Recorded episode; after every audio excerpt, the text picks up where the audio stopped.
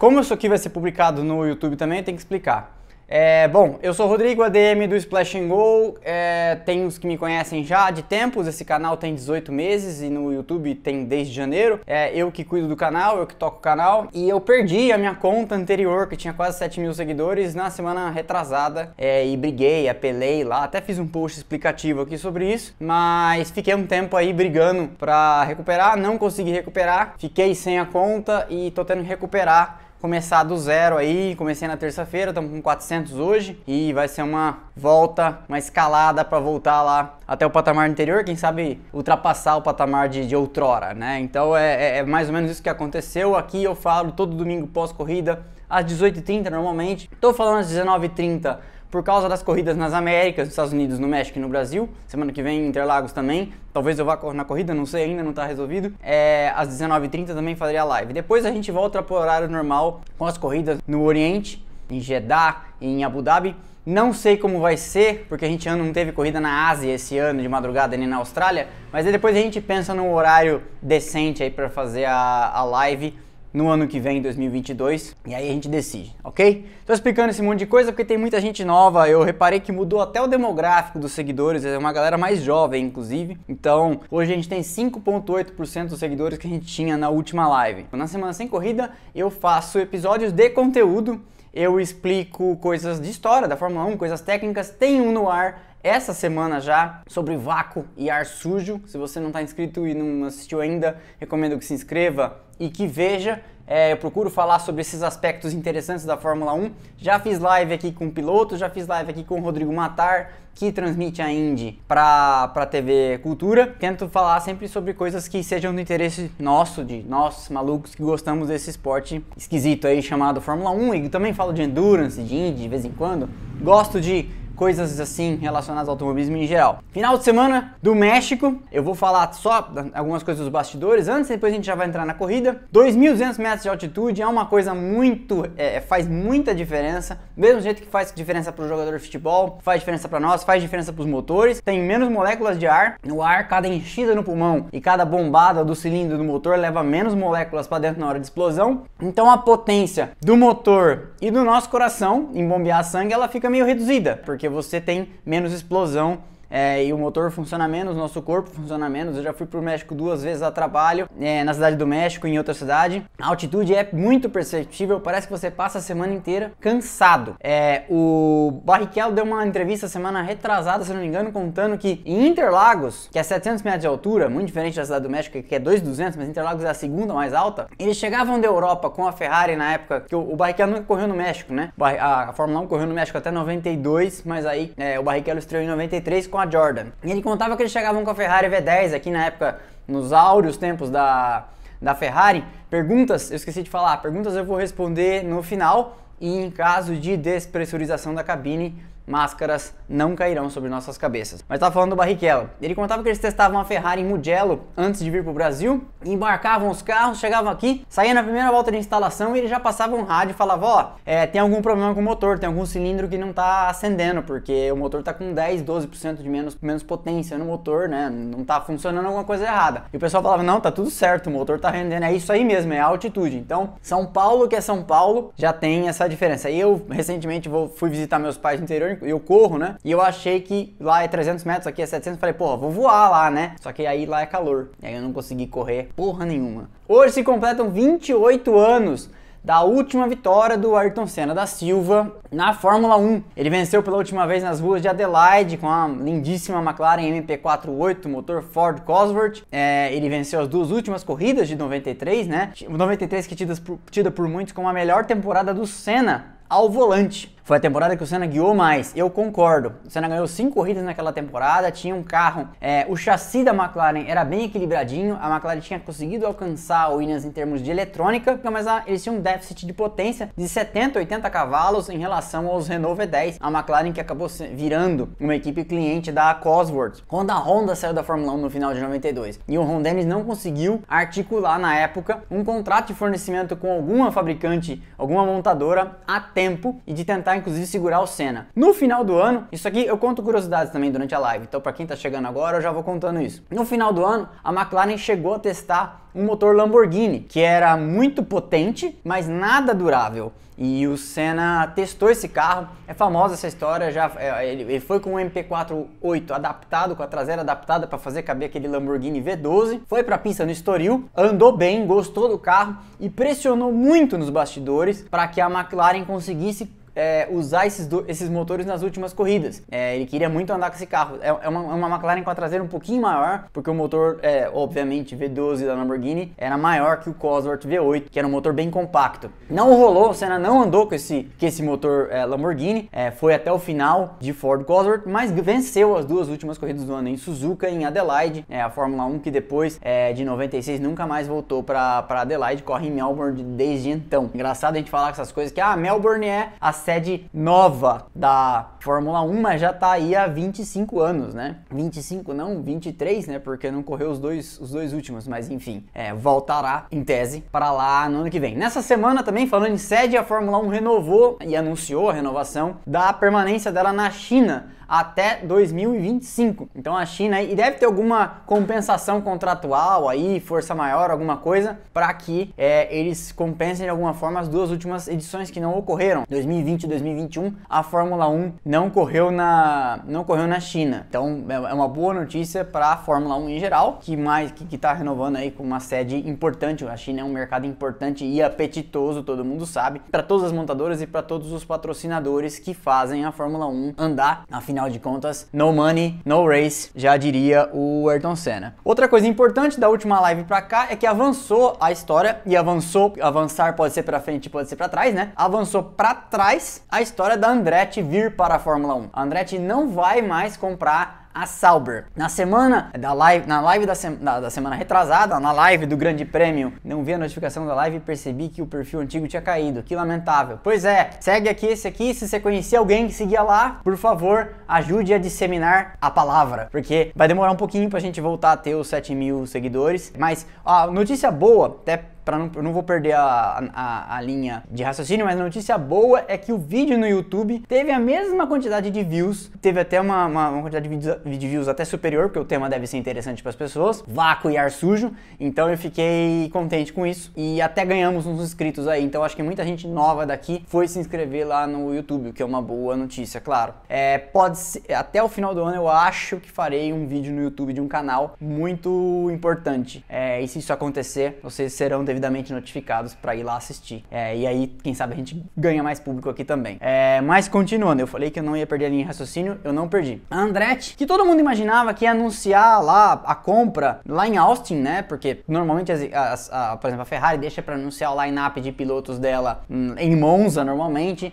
é, e, e todo mundo imaginava que aproveitando a ocasião da Fórmula 1 em Austin, que a Andretti ia anunciar a aquisição da holding que é que fica em cima da Sauber, que controla a Sauber, mas isso acabou não acontecendo. No fim, descobriu-se o seguinte: duas coisas estão é, que acabaram barrando aí a, a, questão toda da compra. A primeira, a primeira é que o sueco hoje, que salvou a Sauber lá quando o Nasser saiu, salvou a Sauber da falência, em que hoje é o, o controlador do capital da, da empresa, ele falou assim: beleza, eu vendo a equipe para vocês, Andretti, só que eu quero uma garantia e o cara é entusiasta, importante falar isso, o cara é entusiasta de Fórmula 1. Ele falou: olha, eu quero, eu vendo a equipe, mas eu quero uma garantia de que vocês vão aportar 50 milhões de dólares por ano para de dinheiro de vocês, adiantado aqui. Depois, se algum patrocinador arcar com isso, vocês podem ficar com o dinheiro, mas eu quero a garantia de 50 milhões de dólares por ano, caso alguns patrocinadores vão embora. Eu não quero ver a equipe na penúria e eu quero que, se vocês resolverem sair do negócio, alguém saiba que existe um fundo vamos dizer assim, uma poupança para garantir a continuidade da Sauber. Eu não quero que a Sauber deixe de existir se eu sair. E aí a Andretti achou complicado, porque tinha que ser pago upfront, tinha que ser pago esse dinheiro na frente, ou seja, 50 milhões de dólares agora, que iam sendo deduzidos, é, 250 milhões de dólares agora, que, tinham, que iam, sendo, iam sendo deduzidos ano a ano. Aí o que aconteceu? A Andretti não topou, porque eram 250 milhões de dólares pela equipe, mais 250 milhões de dólares. E aí a pernada ficou meio grande, né? É, acho que não é todo mundo que está disposto a gastar 500 milhões de dólares no mundo de hoje num negócio incerto como o automobilismo. Ainda que o teto de gastos tenha tornado muito atrativo. É, Tanto que o Lawrence Stroll tem falado sobre isso. Ele falou, obviamente, ele já sabia que estava tudo sendo costurado do teto de gastos, que isso tornou a Fórmula 1 mais atrativa para ele, porque ele imagina, né, não tarda para que as equipes cheguem a um patamar de valor de um bilhão de dólares, mais ou menos, que é um, mais ou menos uma projeção que ele fez sobre quantas equipes da NFL, do futebol americano, começaram quando criou-se mais ou menos um teto de gastos parecido também e de, de salário para os jogadores e a evolução que houve. Então, o Lawrence Stroll não é tonto, imagina que ele vai a equipe que ele comprou na massa falida da Force India vai valer ali em torno de um bi e ele provavelmente vai ganhar é, uma boa parte dessa grana, né? Porque, mas também vai, vai ele capitalizou uma, uma boa parte da equipe, ele, ele botou uma bela de uma grana. A, a, Aston Martin está construindo um campus, né? Onde era a pequenininha fábrica da Jordan lá no, no passado. Última informação válida é que é, tá previsto para que seja anunciado aqui em São Paulo, na semana agora que se inicia, quem vai ser o companheiro do Bottas na Alfa Romeo, Sauber, de quem estávamos falando, e a história, como é que é? A melhor forma de ficar milionário na Fórmula 1 e na aviação é ser bilionário e comprar uma equipe. É, tipo isso. Vai perdendo, vai perdendo a grana. Mas o Stroll não dá ponto sem nó, né? Inclusive, é, se vocês quiserem, me mandem no final eu conto uma história curiosa sobre o Lawrence Stroll que eu vi numa entrevista do Tony Canan. É, não, me, não me deixem esquecer que eu conto no final. E aí, o que, que acontece então? Continuando na Sauber para fechar, aqui em São Paulo, imagina-se que anunciarão o companheiro do Bottas, se vai ser o Giovinazzi ou se vai ser o substituto do Giovinazzi, o Guanyu que é o chinês que tá indo muito bem na Fórmula 2, ou o Oscar Piastri, que é outro que tá indo muito bem. Não tô lembrando agora a, a nacionalidade do Piastri, ou que se alguém puder dos universitários aí, fale no, nos comentários que eu leio. Mas é um, um desses dois é o mais cotado para ser o, o substituto do Giovinazzi. Sub... Imagina-se que o Giovinazzi vai ser substituído, até porque ele tá tomando um vareio do Raikkonen, que é um pré-aposentado, já é um cara que tem lá seus momentos muito de blackout, né? E o Giovinazzi tá tomando um passeio, tá tomando um vareio do, do, do Raikkonen. É, depois é que a gente falar da pontuação aqui, mas eu acho que tá 10 a 1 pro Raikkonen nos pontos, se eu não me engano, me corrijam. Mas a gente vai falar da pontuação já já quando falar da corrida em específico. Mas então imagina-se que em São Paulo vai ser anunciado é, esse substituto, muito mais chances pro Joe é, chinês Obviamente, por ser chinês, tem patrocínios, tem apoiadores, patrocinadores importantes. E aí, é, já começaram a falar, eu não vou dar nomes aos bois, mas já começaram a falar de dólares. Ah, porque o cara tem dinheiro, ah, porque não sei o que. O cara não tem dinheiro, ele não tá pondo dinheiro da física. É, é diferente da situação do Stroll e do, e do Latifi. E outra, todo mundo leva dinheiro. O Alonso levou dinheiro, gente. O Alonso levava patrocínio da Telefônica, por ser espanhol.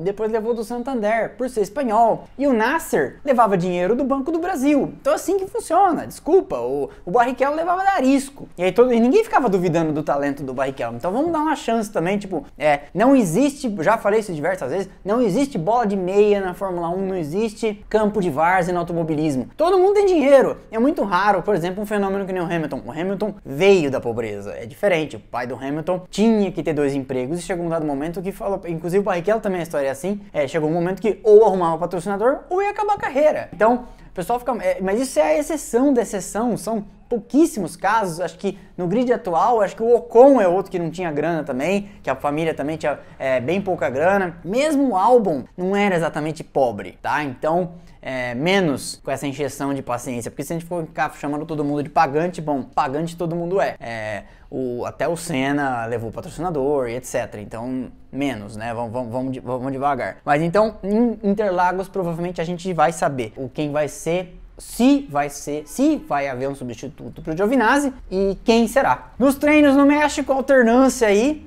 é, entre Red Bull e Mercedes, nos treinos livres, né? E ninguém imaginava que algo diferente da Red Bull cravando na primeira fila. E aí ontem todo mundo caiu do cavalo. As casas de aposta com certeza devem ter tomado aí um, um, um ou outro deve ter, deve ter, ter, quebrado a banca, porque ninguém imaginava as duas Mercedes fazendo é, a primeira fila com aquela diferença que foi feita. Foi uma performance meio estranha, porque tudo bem que as duas Red Bull tiveram problemas na, nas duas voltas, nas duas nas voltas finais, com aquela história daquele embrólio do Tsunoda, mas ainda assim alguma coisa errada estava é, acontecendo na classificação. Isso às vezes é ajuste, às vezes pode ser o vento que mudou de direção. A gente é, nem a Red Bull foi muito clara em explicar exatamente o que, que aconteceu, mas ninguém esperava de fato. Isso poderia ter mudado o mapa da corrida. Não mudou o mapa da corrida graças a uma largada estupenda, fenomenal do Verstappen. Afinal de contas, o que ele fez ali foi, foi, foi no mesmo nível do que o Hamilton fez em Austin na largada, que também foi surpreendente. Mas aí, o, o, se a Mercedes tinha alguma chance de tentar alguma coisa, ela precisava ter contornado a primeira curva com os dois carros na frente para tentar fazer com que o Bottas segurasse o Verstappen algumas voltas para o Hamilton construir alguma vantagem. Tudo isso foi anulado, né? O famoso plane... você faz um planejamento e o planejamento começa a, a ser desplanejado a partir da hora que as quatro luzes vermelhas apagam. Paciência. E aí, meio que parecia que já estava ganha a corrida, porque o Verstappen começou a abrir nitidamente dois, três décimos, às vezes até mais, quase meio segundo em oportuni... algumas oportunidades. E o Hamilton, vocês repararam na voz do Hamilton, como o Hamilton estava bufando, ofegante? Eu acho que tem sido, ele tem falado sobre os efeitos da Covid de longa duração, né? A lasting Covid, é, e eu não acho, não, eu não acho que ele tá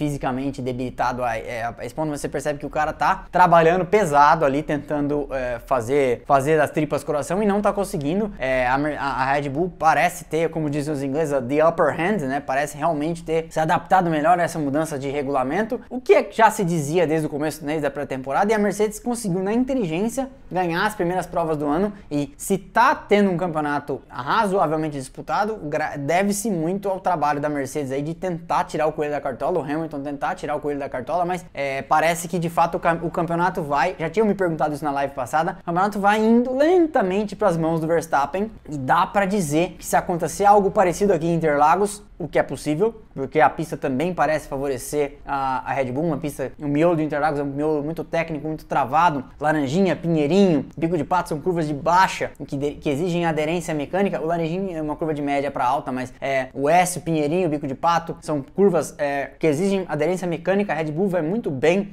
em pistas assim. Talvez a Mercedes não sofra tanto com o motor aqui, porque apesar da altitude de São Paulo não é igual à cidade do México, nós estamos falando de um terço só dessa, dessa altitude. Então imagina-se, né? Imagina-se que nós vamos ter aí uma, uma corrida talvez mais parelha. Mas Interlagos, a bruxa tá sempre, tá sempre solta. Então assim, eu acho que ou acontece alguma coisa para pôr fogo no campeonato, o Hamilton desconta essa diferença, de repente toda ela, porque acontece alguma coisa com o Verstappen, ou o Verstappen já sai daqui razoavelmente campeão. Porque Interlagos não é moleza, nós Lembre-se da corrida que nós tivemos em 2019. Não raro acontecem corridas malucas em São Paulo. Nós já estamos chegando em, em, em, estação de chuva. Tem, não tem chovido agora, mas novembro é uma época que chove em São Paulo. Tanto que quando mudaram o Grande Prêmio do Brasil de março para novembro, não mudou muita coisa, fizeram isso para fugir da chuva, lembra daquele, daquele grande prêmio do Brasil caótico de 2003? Pois é, é não, não conseguiram atenuar os problemas da, da, estação chuvosa, porque você mudou de uma estação de chuva para outra, mas de qualquer forma, é só SDS, né, como diz o professor meu, só Deus sabe. Com o Verstappen contornando a primeira curva, virou um pega-pega cruel, porque ele foi abrindo, ficou naquela discussão se a, a Red Bull ia tentar um undercut para cima do Hamilton ou não. Eu achei que a Red Bull tornou a vida dela meio difícil difícil, é, não parando o Pérez antes. Mas, claro, eles tinham ali os dados, eu, eu não gosto de ficar falando mal. Eu também achei que a, a Mercedes poderia ter parado o Bottas naquela parada final para fazer a melhor volta. Eu achei que poderia ter parado antes, para ter mais chances de tentar. E no fim, o Bottas só foi fazer a melhor volta na última volta. Poderia não ter conseguido. Imagina se aparece um tráfego, imagina se tem que dar, é, deixar alguém passar, né, bandeira azul, etc. Então poderia ter, não ter descontado esse ponto do Verstappen aí e ter e, e vindo para São Paulo com uma, uma distância maior num campeonato que está pau a pau. De qualquer forma, também pegando a frase aqui do, do meu ilustre amigo Isaías, ele falou, né? Quando o Mazepin apareceu em 11 é igual o Jabuti em cima do poste na minha cidade eles falam jabuti em cima da árvore. Só aparece lá se alguém colocou lá em cima, né? Porque jabuti, jabuti não sobe, não sobe em árvore. Nota de, de destaque aqui para que corrida estupenda do Gasly. É, que corrida sensacional do Gasly, andou na frente das duas Ferrari, terminou na frente das duas Ferrari, foi quarto, né?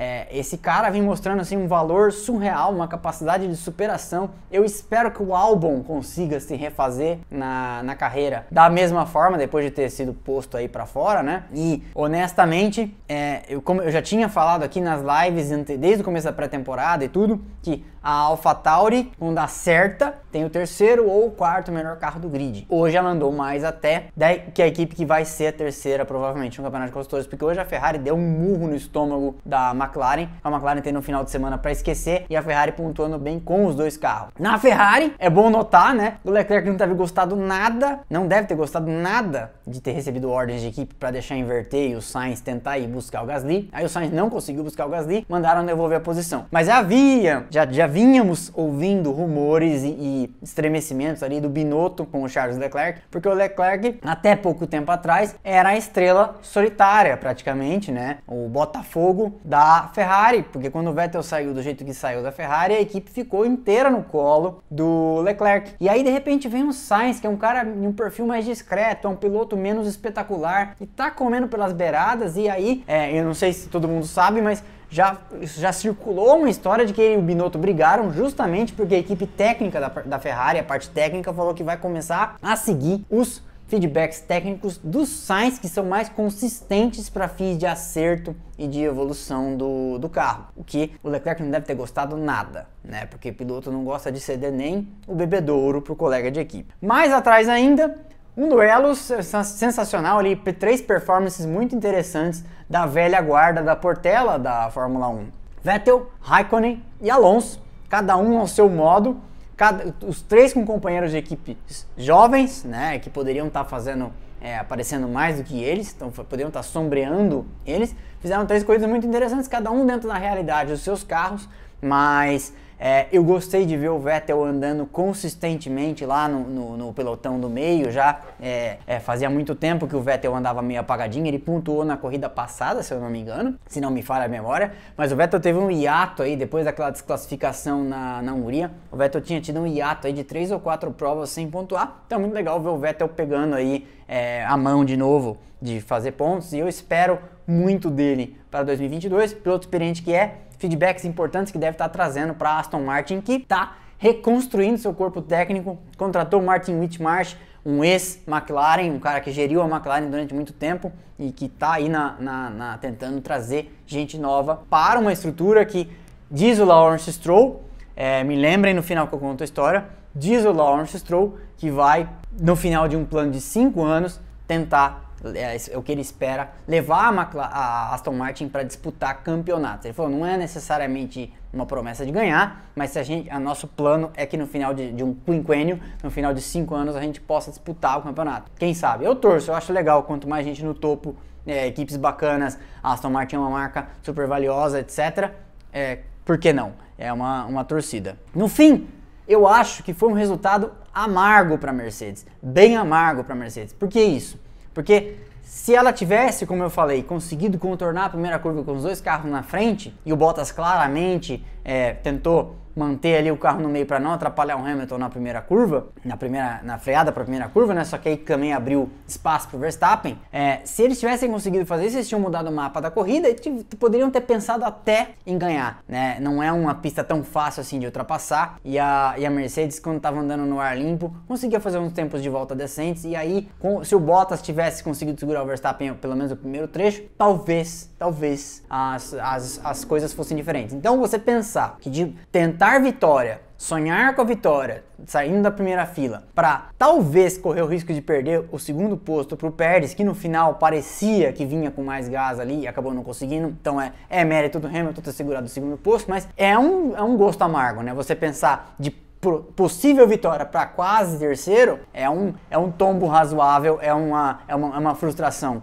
E aí, quase, e aí deve-se muito ao Bottas que acabou sendo tocado ali pelo, pelo Ricardo na primeira curva, quase que a Mercedes perde também a liderança do Campeonato de Construtores. Nós vamos falar da pontuação já já. Um ponto separa as duas equipes. Então, é, se a Mercedes não for campeã de pilotos com o Hamilton, cada vez mais vem, vem se desenhando como uma provável realidade, perder o Campeonato de Construtores vai ser cruel. Né? Vai ser triste. Acabou sendo então é, um, um segundo lugar para Hamilton que quase foi terceiro. A briga segue aberta. É verdade que a briga segue aberta. Já me perguntaram aqui na outra live quem eu acho que vai ser campeão. Hoje, se eu tivesse que apostar para não errar, eu acho que vai ser o Verstappen, mas eu torço para que a briga vá até Abu Dhabi. É, nesse ritmo em que ela tá indo, se mais dois finais de semana assim, é, e o Verstappen pode chegar em Abu Dhabi já campeão, matematicamente, do jeito que as coisas estão indo. Mas eu torço para que vá até Abu Dhabi, porque afinal de contas, né, a gente quer ver faísca saindo. De qualquer forma, vamos passar aqui pelo resultado da corrida. 1 hora 38 minutos 39 segundos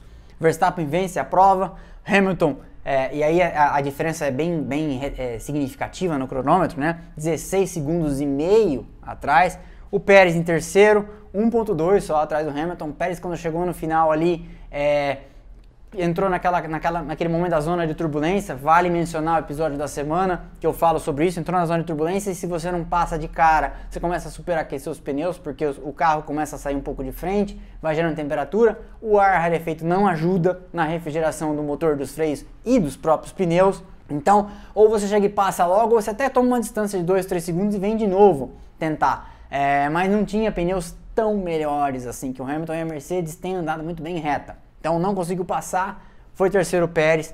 Quarto para o Gasly, 63 segundos atrás do líder. Então assim é, é, outro, é outra categoria, a gente sabe, né? Só que as coisas vêm se aproximando. É um mérito da, da AlphaTauri ter um carro em quarto, porque afinal de contas eu sempre falo aqui, quem vem todos está careca de saber. Mas a AlphaTauri, para todos os efeitos, é a Minardi. Se comparar no Google o tamanho das duas fábricas, é uma coisa bizarra e colocar um carro aqui e ela consistentemente, desde a pré-temporada, tinha o terceiro ou quarto carro. Então hoje é, é foi a terceira equipe, porque você teve duas Red Bull, uma Mercedes no meio, e depois o próximo carro que não era Red Bull nem Mercedes é o Gasly. Então hoje foi o terceiro carro e pontuou bem aqui, para quem sabe até ir equacionando a briga para ser a quinta força, porque provavelmente ela não alcançaria uma McLaren que hoje é a quarta, vai ser, vai, parece que será a quarta dos construtores, mas de qualquer forma faz um resultado muito produtivo, né? E o Tsunoda já parece que vem acordando, né? O Tsunoda tem consistentemente levando o carro no Q3, tinha pontuado em Austin, talvez conseguisse pontuar de novo aqui, é, acabou tendo, tendo um problema na largada, que foi uma largada meio tumultuada. Quinto, para o Leclerc, 81 segundos atrás do líder, então assim, as duas Ferrari não foram páreo para a AlphaTauri hoje, a, a, distância deles para o Gasly, quando a, a, Ferrari mandou inverter, o Leclerc estava a 10 do, do Gasly, e o Pérez, desculpa, e o Sainz tentou descontar essa diferença, não conseguiu, Gasly se defendeu bem, no fim, encomendada a fatura.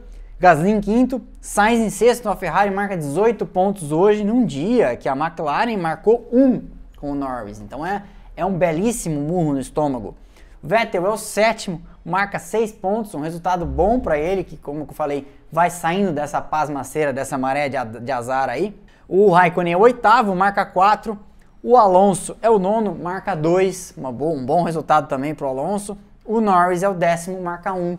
É, o Norris que chegou a estar lá atrás por causa de, de trocar, ter trocado peças, trocou a caixa de câmbio, se eu não me engano, e veio, veio, veio se recuperando. Giovinazzi, 11 primeiro, também uma corrida consistente. Giovinazzi que está com o emprego ameaçado aí, um 11 primeiro lugar, não é um desastre. O problema é que o resto do ano todo depõe muito contra o Giovinazzi na comparação com o companheiro dele, que é o Raikkonen. A gente já vai falar do campeonato de pilotos a pontuação, mas o, o Giovinazzi está tomando um passeio do, do Raikkonen, a gente sabe, né? Décimo segundo para o Ricardo, que segurou o Bottas a corrida inteira praticamente atrás dele, zero pontos. Décimo terceiro para o Ocon, décimo quarto para o Stroll, também teve um problema na largada, também teve problema nos treinos, bateu forte na classificação bateu forte no treino livre. 14 para o Stroll, então. 15 para o Bottas, corrida já arruinada no começo, né? Quando, e, e, aí o mérito do Bottas, a única coisa que ele fez de útil mesmo para a equipe acabou sendo esse ponto que ele nega ao Verstappen com a melhor volta. 16 para o Russell, cara que vai tomar o emprego do Bottas no ano que vem. 17 para o Latifi, 18 para o Mazepin. E aí na primeira volta já abandonaram o Mick Schumacher e o Yuki Tsunoda, que aí, como eu falei, poderia ter pontuado. O campeonato de pilotos está assim. Perguntas no final. 312 pontos e meio para o Max Verstappen. 293 pontos e meio para o Hamilton. Então nós estamos falando aqui de 19 pontos. É isso? É isso, 19 pontos, poderia ter sido 20. 19 pontos, uma vitória 25, com melhor volta 26. Então, é, você vai vendo que quando chegar no delta de 26 pontos, nós estamos com 19, o Verstappen é campeão antecipado se, se sair de Jeddah com 26 pontos na frente, porque o Hamilton pode fazer o que ele quiser, que não vai conseguir é, alcançar. E no desempate o Verstappen terá mais vitórias, porque o quem, quem puder olhar e falar, é, eu, o Verstappen tem nove vitórias agora, o Hamilton não tem nove vitórias. É o que eu sei. Bottas é o terceiro no campeonato com 185 pontos. O Pérez é o quarto com 165. É, o Norris que vinha aparelho ali em boa parte do ano foi o terceiro. Vai ficando para trás porque a McLaren também parece que já está começando a concentrar os seus esforços no carro do ano que vem, deve ter feito as contas e falado: quer saber? Quarto nos construtores para nós também não é um fim de mundo. É, vamos começar a pensar no carro do ano que vem, porque o carro do ano que vem vai ditar conceitos por um bom tempo aí com o regulamento novo. O Norris, é, o Pérez é o quarto com 165, o Norris é o quinto com 150, o Leclerc é o sexto com 138 pontos, o Sainz é o sétimo com 130 pontos e meio. Então essa briga da Ferrari. É, e no fim, você vê, o que está sendo o calcanhar de Aquiles da McLaren é a temporada difícil que o Ricardo está tendo de adaptação. O Ricardo tem 100 pontos, 105 pontos. Então, assim, essa diferença de 20 e tantos pontos dele para a próxima Ferrari é o que está cobrando o preço da diferença da Ferrari para a McLaren nos construtores. Já falo, é, já respondo as, as perguntas e as observações que estão sendo feitas aí. O Gasly é o nono com 86 pontos. O Alonso é o décimo com 60. E aí que temporada boa tá tendo o Alonso, se você comparar, por exemplo, com o Ocon, que tem 46 pontos, é o 11 primeiro logo atrás do, do, do Alonso. O Vettel, 12 segundo, tem 42 pontos, Vettel, com todas as dificuldades, tem uma pontuação bastante superior à do Stroll, que tem 26 só, e não é surpresa para ninguém. É, eu, eu não gosto de quem fala mal do Vettel, porque ninguém é campeão quatro vezes na Fórmula 1 à toa. É, e, e lembremos que o Vettel foi o único cara até o Verstappen agora, o Vettel foi o único cara que levou uma oposição realmente é, a ser levada a sério, uma oposição digna de crédito para a Mercedes desde 2014. A Ferrari em 2018 e a Ferrari em 2017 levou uma oposição digna de crédito para a Mercedes. O Tsunoda é o 14 com 20, o Russell é o 15 com 16 Aí aqui essa turma que é a turma que pontua muito esporadicamente, o Raikkonen pontuou hoje tem 10, é o 16 o Latifi 17 tem 7, o Giovinazzi 18 tem 1. Então eu falei e é verdade, o Raikkonen vem dando de 10 a 1 no Giovinazzi. E aí, daqui para baixo todo mundo zerado. Mick Schumacher com 0, Robert Kubica com 0 e o Nikita Mazepin é o 21º no campeonato com 0 também. Mercedes é a líder do campeonato de construtores com 478 pontos e meio, mas a Red Bull logo atrás, um ponto atrás, tem 477 pontos e meio, um pontinho. Na Ferrari hoje deu uma bela de uma pernada na McLaren, tem, é a terceira, tem 268 pontos e meio a McLaren é a quarta com 255. Então aqui elas já estão totalmente descoladas da galera do top 5. E ainda há espaço, claro que ainda há espaço para a McLaren reverter isso aqui. Mas a McLaren não parece estar tá nessa pegada. Posso queimar minha língua, mas eu acho que o, campeonato de, de, o terceiro lugar no campeonato de construtores já vai se pintando de vermelho aí e não de laranja. A quinta no campeonato de construtores é a Alpine, empatada 106 a 106 com a AlphaTauri. O desempate aqui é porque a Alpine tem uma vitória com o Ocon. Então, é, e é difícil que a AlphaTauri vença uma corrida até o final do ano. Então, provavelmente, o empate sempre vai ser da Alpine, a não ser que a AlphaTauri faça mais pontos. 106 a 106. Mais atrás, e aí é, é, uma, é um delta de posição aqui que eu acho que não alcança-se mais. A Aston Martin tem 68 pontos, é, vai ficando para sétimo mesmo.